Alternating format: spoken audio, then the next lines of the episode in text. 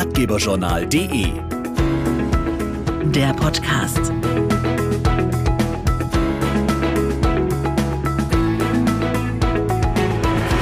Willkommen, hallo zum neuen Ratgeberjournal Podcast. Heute geht es um fruchtig leckere Säfte.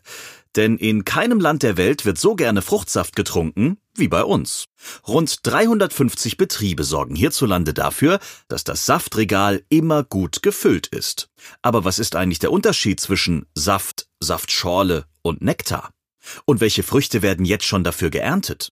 Laura Sommer hat beim Verband der deutschen Fruchtsaftindustrie nachgefragt. Die Safternte beginnt. Schon der Frühsommer bietet aromatische Früchte und liefert den Fruchtsaftherstellern erste frische Rohware aus heimischem Anbau. Klaus Heidlinger vom Verband der deutschen Fruchtsaftindustrie. Die Ernte ist abhängig von der Blüte, die sehr gut durchgelaufen ist. Die schwarzen Johannisbeeren und auch die anderen werden im Juni geerntet werden. Rhabarber, der ja eigentlich ein Gemüse ist, ist noch früher reif. Also wir sehen, dass wir schon früh im Jahr jede Menge Obst für die neue Fruchtsaft- und Gemüsesaftsaison haben. Nach dem Ernten und Pressen werden die Früchte zu purem Saft, Saftschorlen oder Nektar verarbeitet. Bei Fruchtsaft liegt der Fruchtgehalt immer bei 100 Prozent. Grundsätzlich können alle Früchte zu hundertprozentigem Saft verarbeitet werden, nur würden uns manche einfach nicht schmecken, zum Beispiel saure Johannisbeere oder Bananenpüree. Deshalb werden diese Produkte als Nektar mit 25 bis 50 Prozent Fruchtanteil angeboten. Dazu gibt es Schorlen, die zusätzlich Wasser und Zucker oder in seltenen Fällen Honig beinhalten.